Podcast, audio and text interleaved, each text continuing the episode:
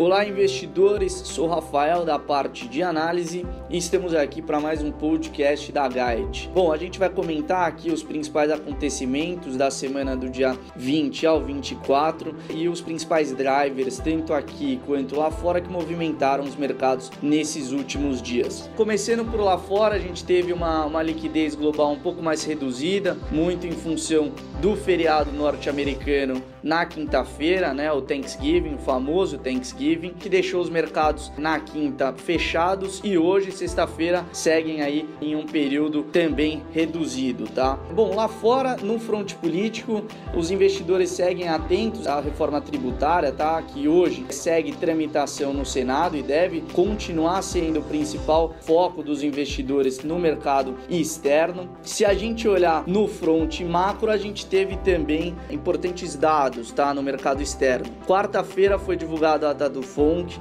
De forma geral, a ata do FONC não trouxe grandes novidades, tá? O, o que realmente o documento nos trouxe foi que praticamente confirmou mais uma alta de 25 base points, né, 0,25% nas taxas de juros americanas em dezembro de 2017. Para 2018 o cenário ainda é bastante incerto, mas é algo que tende aí a trazer mais volatilidade no mercado lá fora, tá? Também nessa semana a gente teve a ata da última reunião do Banco Central Europeu, também sem muitas grandes novidades, mas o que a gente pôde destacar da ata do Banco Central Europeu foi uma ampla concordância, né, dos membros do banco com relação à redução dos volumes de compras para os programas de ativos, né, que foi anunciado redução aí de 60 para 30 bilhões de euros. Então a gente não teve aí grandes mudanças no comportamento lá fora. O ponto de atenção da ata do Banco Central fica justamente para a duração desse programa de compra de ativos e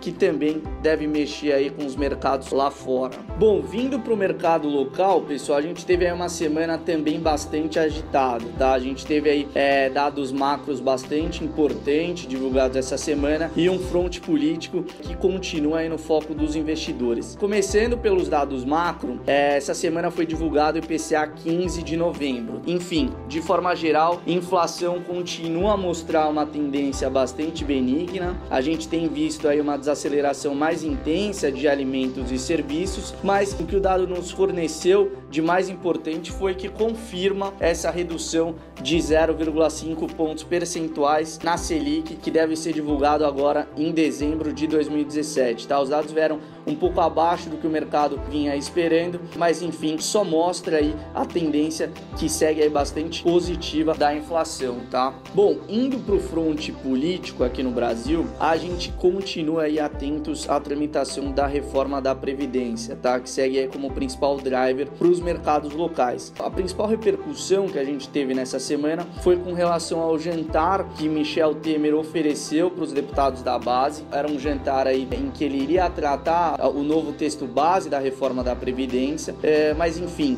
esse jantar ele não atingiu o quórum esperado de no mínimo aí de cerca de 300 pessoas, tá? Foram entre 150 a 200 pessoas nesse jantar e causou aí um pouco de mal-estar para os mercados, tá? Gera aí alguma cautela com relação aos avanços da reforma da Previdência. Também essa semana a gente teve aí uns comentários importantes de Rodrigo Maia que quer colocar em votação até o dia 6 de dezembro em pauta essa votação da reforma da Previdência. Com relação à economia que essa reforma pode gerar para os cofres públicos, Meirelles também foi a público e nos cálculos de Meirelles, a economia é cerca de 460 milhões de reais em 10 anos, tá? Se a gente analisar o que era previsto anteriormente, 760 milhões, que eram os dados que a gente tinha de economia da reforma da Previdência anteriormente, é, a gente pode estimar aí que é um valor de 60% de economia com o que foi divulgado antes. A gente também teve algumas trocas ministeriais bastante importantes que ficaram aí no foco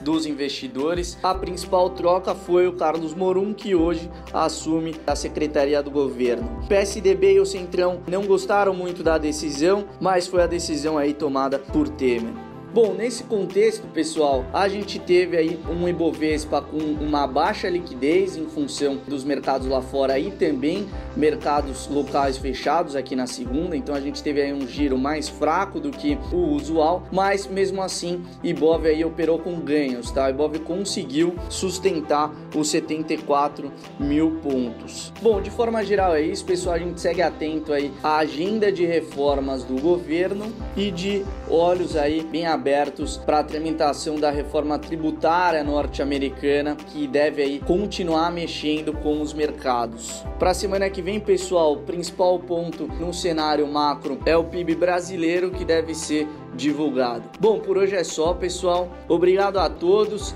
e nos vemos no próximo podcast.